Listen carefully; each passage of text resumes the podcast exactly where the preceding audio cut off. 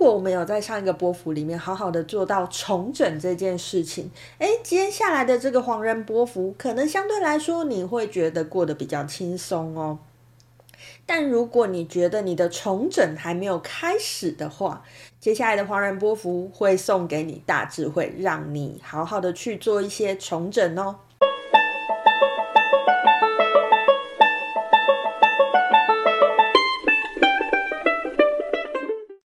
大家好，欢迎来到黄皮肤的吉普赛人，我是太阳双子上升处女月亮母羊命主星水星太阴座命的显示生产者露丝露丝。我目前是一位塔罗占卜师、占星师、催眠师以及放民歌歌手。我们通过了蓝风暴波幅的十三天，不知道大家有没有把过去这十三天好好用心的过完呢？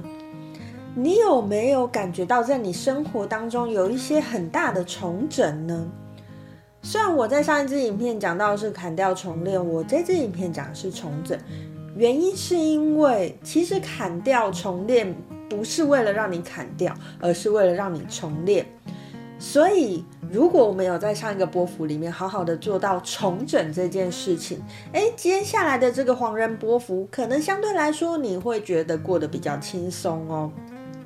但如果你觉得你的重整还没有开始的话，你在蓝风暴波幅只有经历到砍掉这件事情的话，接下来的黄人波幅会送给你大智慧，让你好好的去做一些重整哦。好，那在正式的这个黄人波幅的介绍开始之前呢，呃，想要跟大家宣传一件事情，不知道大家还记不记得我在今年玛雅的今年开始的时候，也就是七月二十六号的那支新年影片里面，我讲说今年是自我存在的红月年嘛。那那一支影片里面我有讲，我有一个好朋友，他自己本身的主印记就是自我存在的红月。那我就很好奇啦，身为一个自我存在红月的人，在自我存在红月年，他到底会经历到什么跟我们比较不一样的事情呢？当你走在自己的本命年的时候呢，你会有怎么样的感觉呢？那时候我有跟大家说嘛，我们预计会每一个月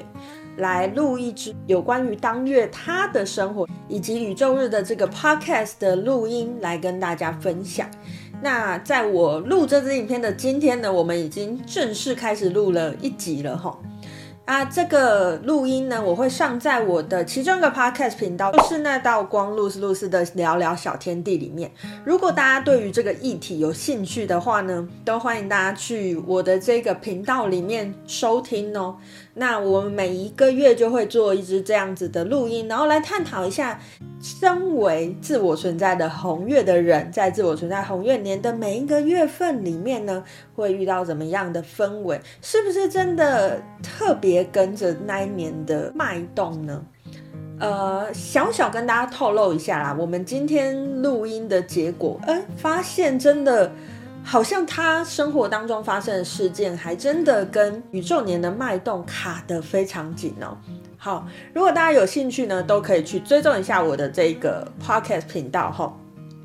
好，那回到正题，我们接下来要进入我们的黄人波符了。那依照惯例，我们已经是我们一起走的第二张卓尔金历了，所以我来分享一下在前一张卓尔金历里面的黄人波符，我经历到了什么样的事情哈。好，黄人这颗图腾呢，其实它它跟我们的大脑很有关系。好，为什么我要说它跟大脑很有关系呢？在我们玛雅的二十颗图腾里面，黄人是唯一一颗人类图腾，所以它就在强调我们人类的特色。我们有一颗最发达的大脑，而这颗最发达的大脑会带我们到哪里去呢？完全就看我们的自由意志喽。好，在上一张卓尔经历的黄人波符里面呢、啊，诶，我就得到了人生中的第一台 Apple 产品。在上一张做我经历的华人波幅里面呢，哎，我就买了一台 iPad mini。大家都知道嘛，跨系统其实不是一件你轻松就可以跨过去的事情。也许你需要习惯一下两个系统当中，他们有一些思维逻辑的不同。所以呢，在上一张左耳经历的黄仁波幅里面，诶，我就花了一些心力去研究了一下我的这一台 iPad mini，为了要使用它嘛。从上一张左耳经历的黄仁波幅之后，看到我录影的影片，可能我都是用我的 iPad mini 来录制的。言归正传，我要说的是，重点不是我买了这台 iPad mini，而是当我拥有它之后呢，我开始去熟悉了它的系统，也就是我经历了一段蛮烧脑的时间，蛮需要适应的时间。而这些东西我都是要用我的脑力去学习的东西。所以喽，在黄仁波府，可能你接下来十三天，你也会遇到一些你觉得比较烧脑的事情哦。好，那另外呢，在上一张卓尔经历的黄人波符里面呢，哎，我还去了一趟南投的山上。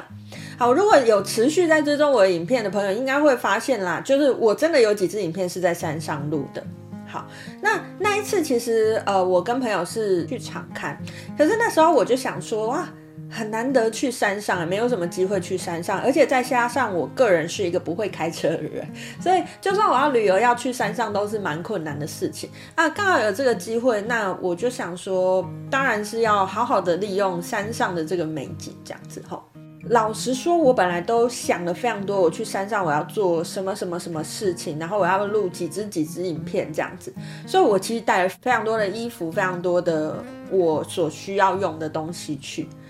但是啊，我一到了山上，我就有一种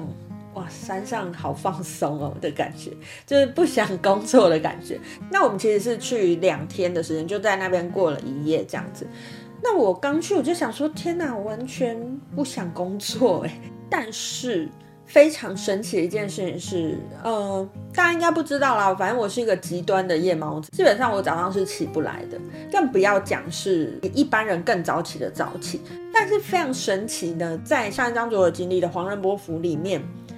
为了要完成我自己设定的目标。我隔天居然自然而然在六点我就醒来了，是自然醒哦。你要想象一个完全不喜欢早起的人，他能够在六点以前自然醒，这是一个多么神奇的事情。那为什么我可以在那个时间起床呢？其实那是因为我有强烈的意志，就是我想要把我的工作做完。在那个时刻，我就给自己心里下定了一个我一定要做完这件事的心里面的暗示。于是我的身体就自然在呃还没有到六点的时候自然就醒来，然后我也在六点的时候就开始拍了我的片，这样子哈。而且非常神奇的是。我的四支片的确就在我们下山之前我就拍完了，这其实就是黄人自由意志的展现。如果我想要做到，我就能够依我自己的自由意志去做到我想要做的事情。只要我下了这个意念，我要做到这件事情，接下来的事情，哎，我可能就可以让它去自由发展，这样子吼。好，那以上呢就是跟大家分享了，在上一张卓尔金历的黄人波幅里面，我经历到了些什么。黄人是一颗跟自由意志有关、跟大脑有关、跟我们的智慧有关的一颗图腾，甚至你可以把黄人想象成如何把你的影响力发挥出去的一颗图腾。所以在接下来的十三天里面，好好的去思考什么是你要的。定下那个我想要执行的目标，相信你会在接下来的十三天里面发现自己的执行力特别强哦，而且不是用蛮力的执行，是用你的智慧去执行的。今天就跟大家分享到这边，我是露丝露丝，我们下次见喽，拜拜。